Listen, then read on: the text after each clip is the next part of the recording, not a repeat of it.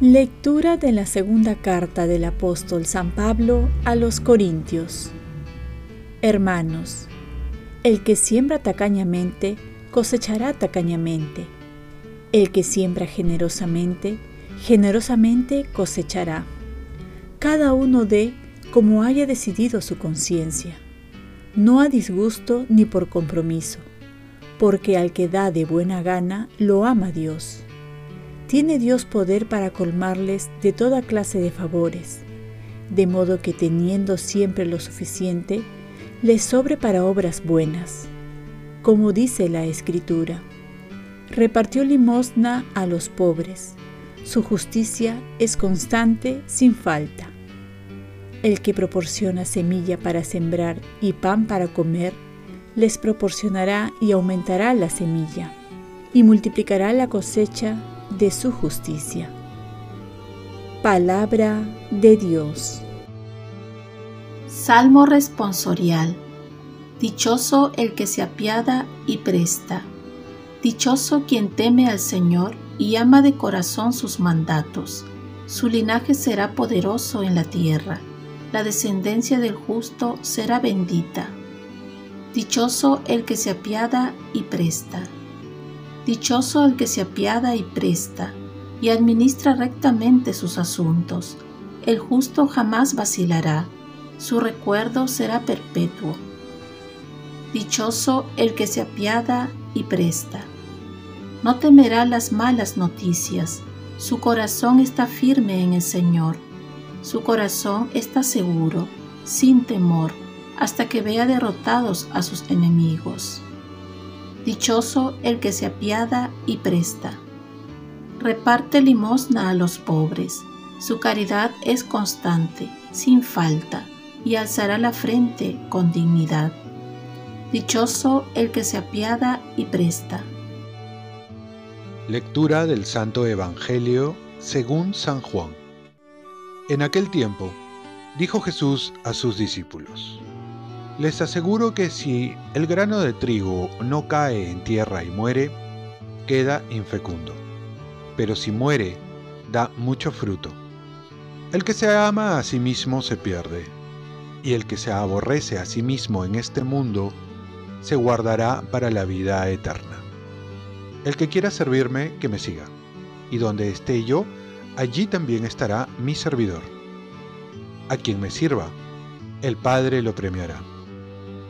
Palabra del Señor. Paz y bien. Cuando haces el bien a los demás, a ti te haces bien. Tenemos que escoger entre dos amores, el amor propio o el amor a Dios. Y de ello va a depender nuestra felicidad. Por eso San Agustín decía, el amor de Dios y desprecio de uno o el amor de uno y desprecio de Dios. Y es que cuando uno ama y ama a Dios, se ama a sí mismo, porque está escogiendo lo mejor para uno.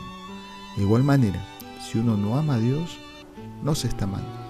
En el Evangelio Jesús nos dice, el que se ama a sí mismo se pierde, y el que se aborrece a sí mismo en este mundo se guardará para la vida eterna. No está mal amarse. Ahora que se habla mucho de la autoestima, es necesario, pero hay que tener una prioridad. Primero el amor a Dios y al prójimo. Cuando buscamos amar ya nos estamos amando.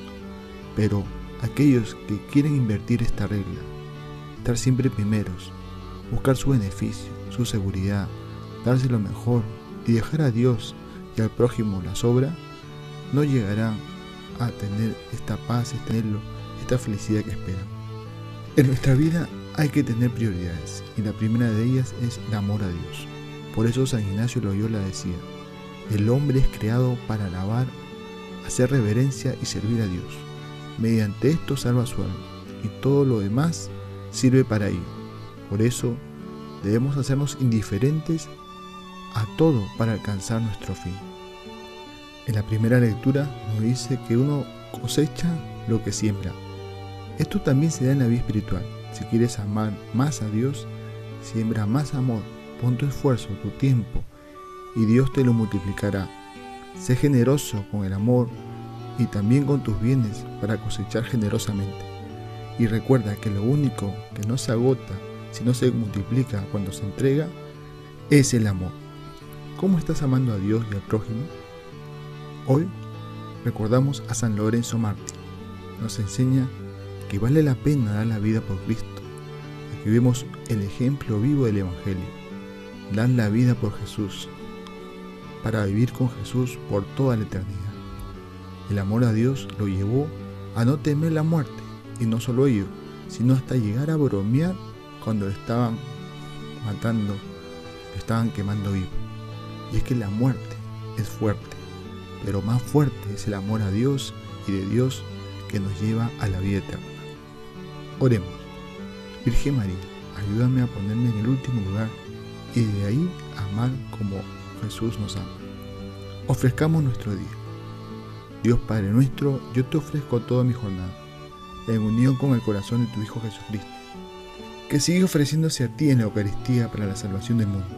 Que el Espíritu Santo sea mi guía y mi fuerza en este día, para ser testigo de tu amor. Con María, la Madre del Señor y de la Iglesia, te pido por las intenciones del Papa.